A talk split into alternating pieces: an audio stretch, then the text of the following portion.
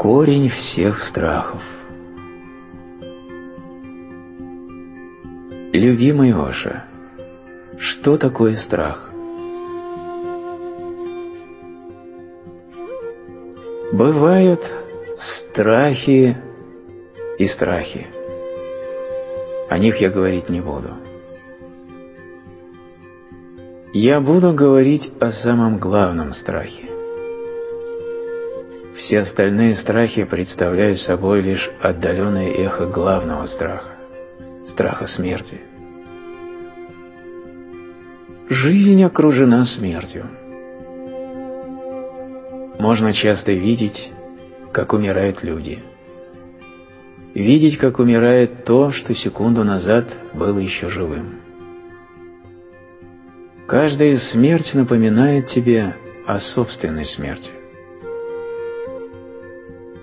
Невозможно отделаться от мысли о собственной смерти.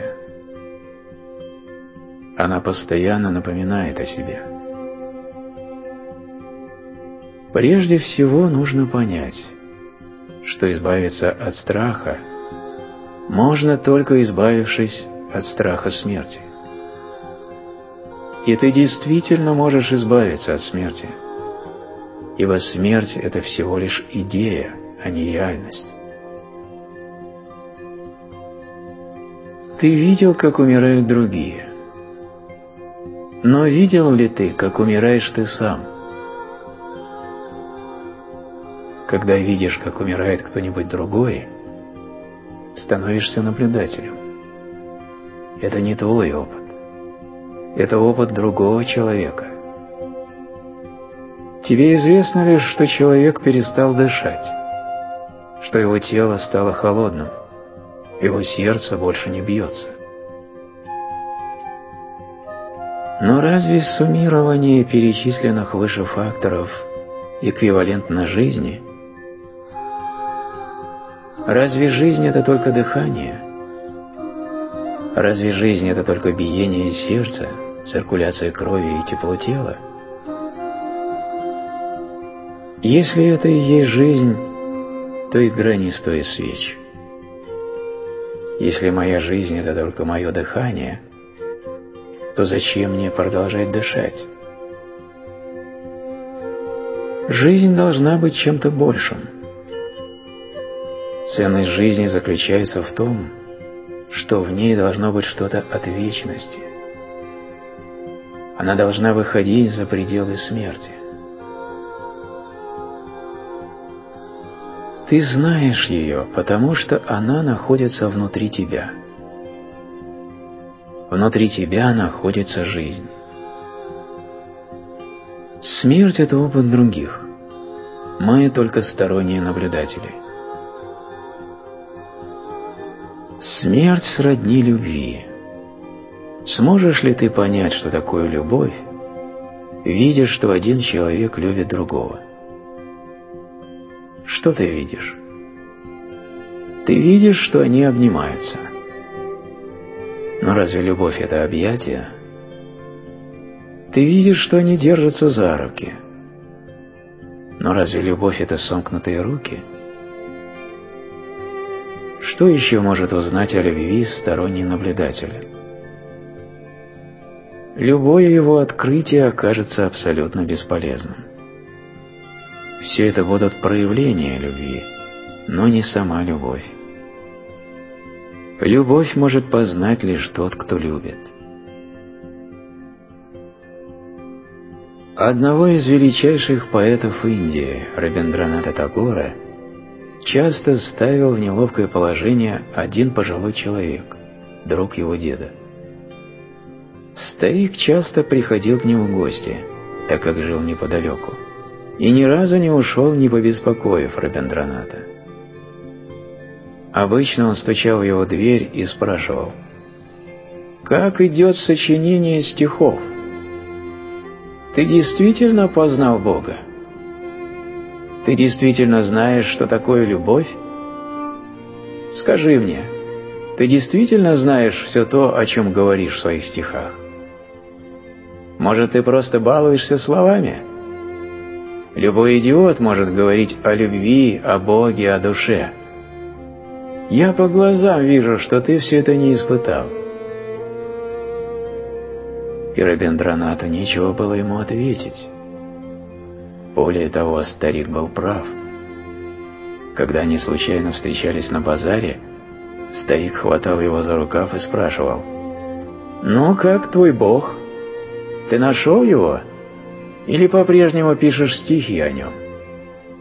Помни, писать о Боге и знать Бога – это не одно и то же. Этот человек любил приводить людей в замешательство – на поэтических встречах, где все с уважением относились к Равендранату, а он был лауреатом Нобелевской премии, можно было обязательно повстречать и этого старика.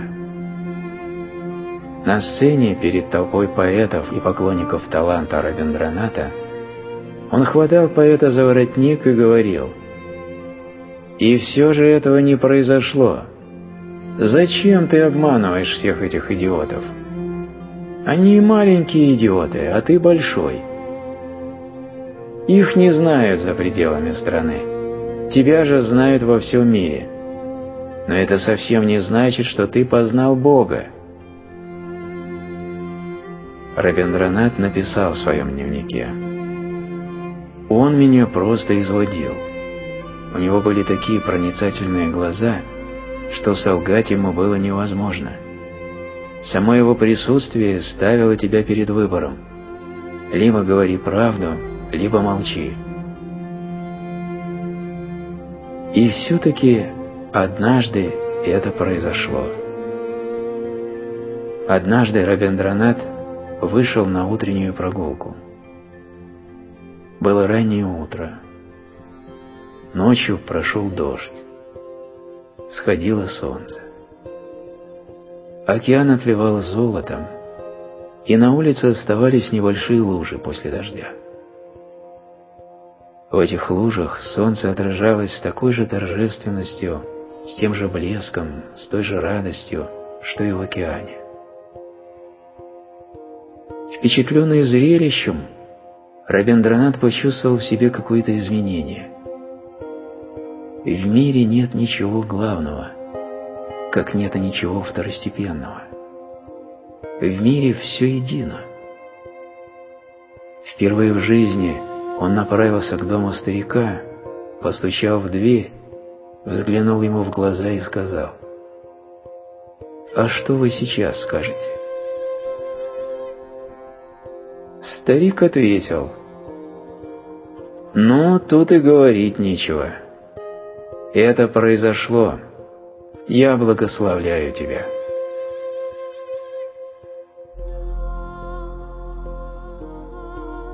Всегда можно осознать свое бессмертие, свою вечность, цельность, единение со Вселенной. Нужен лишь какой-нибудь толчок. Итак, прежде всего нужно избавиться от страха смерти. Тогда исчезнут все страхи. Тебе не придется избавляться от каждого отдельного страха.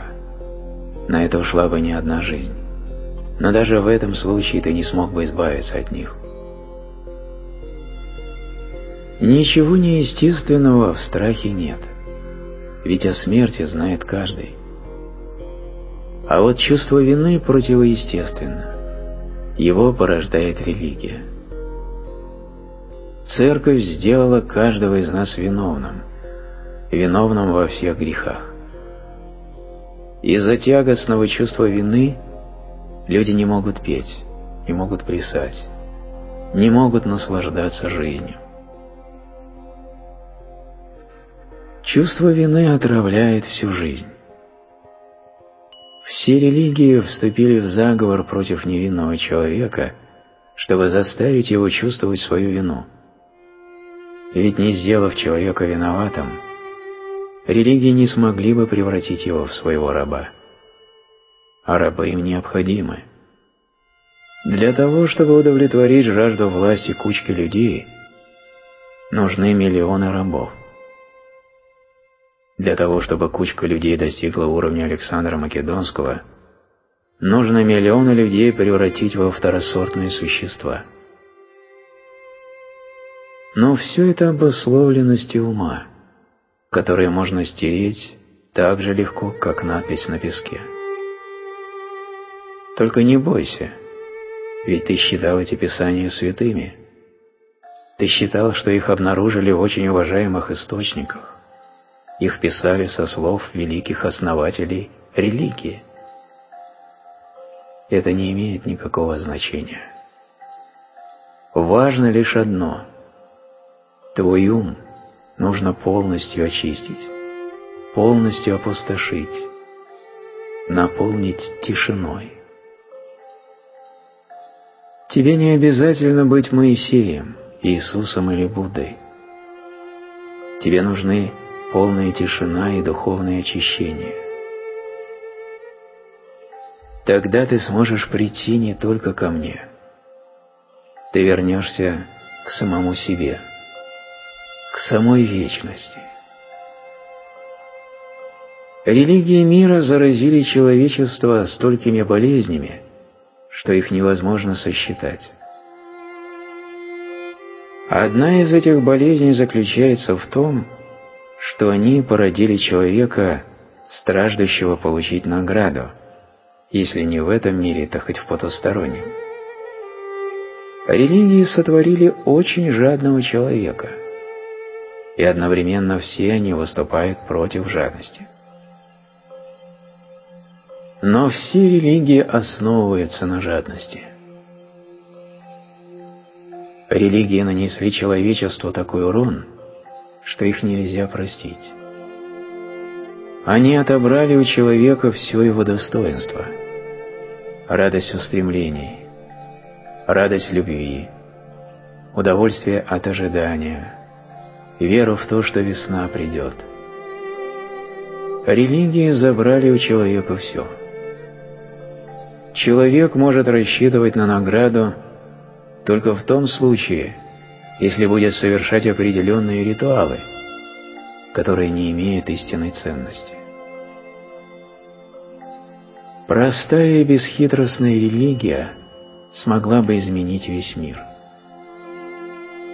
Но коварные священники никогда не допустили бы возникновения чистой, по-детски невинной религии с изумленными глазами, с радостью, где не было бы места глупым идеям о рае и аде, где каждый миг жизни был бы наполнен большой любовью.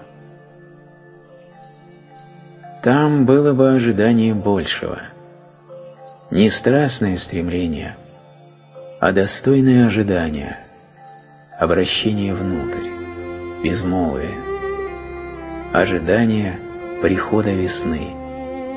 И ни одного-двух, а море цветов.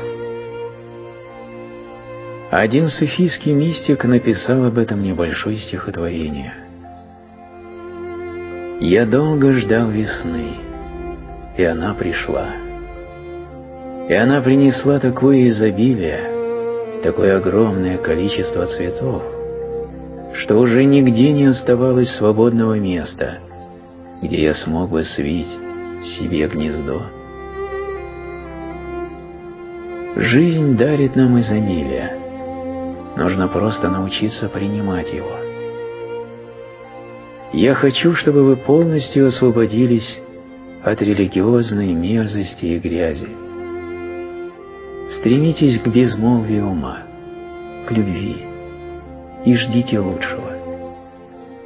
Жизнь такова, что ее можно изучать, но невозможно исчерпать.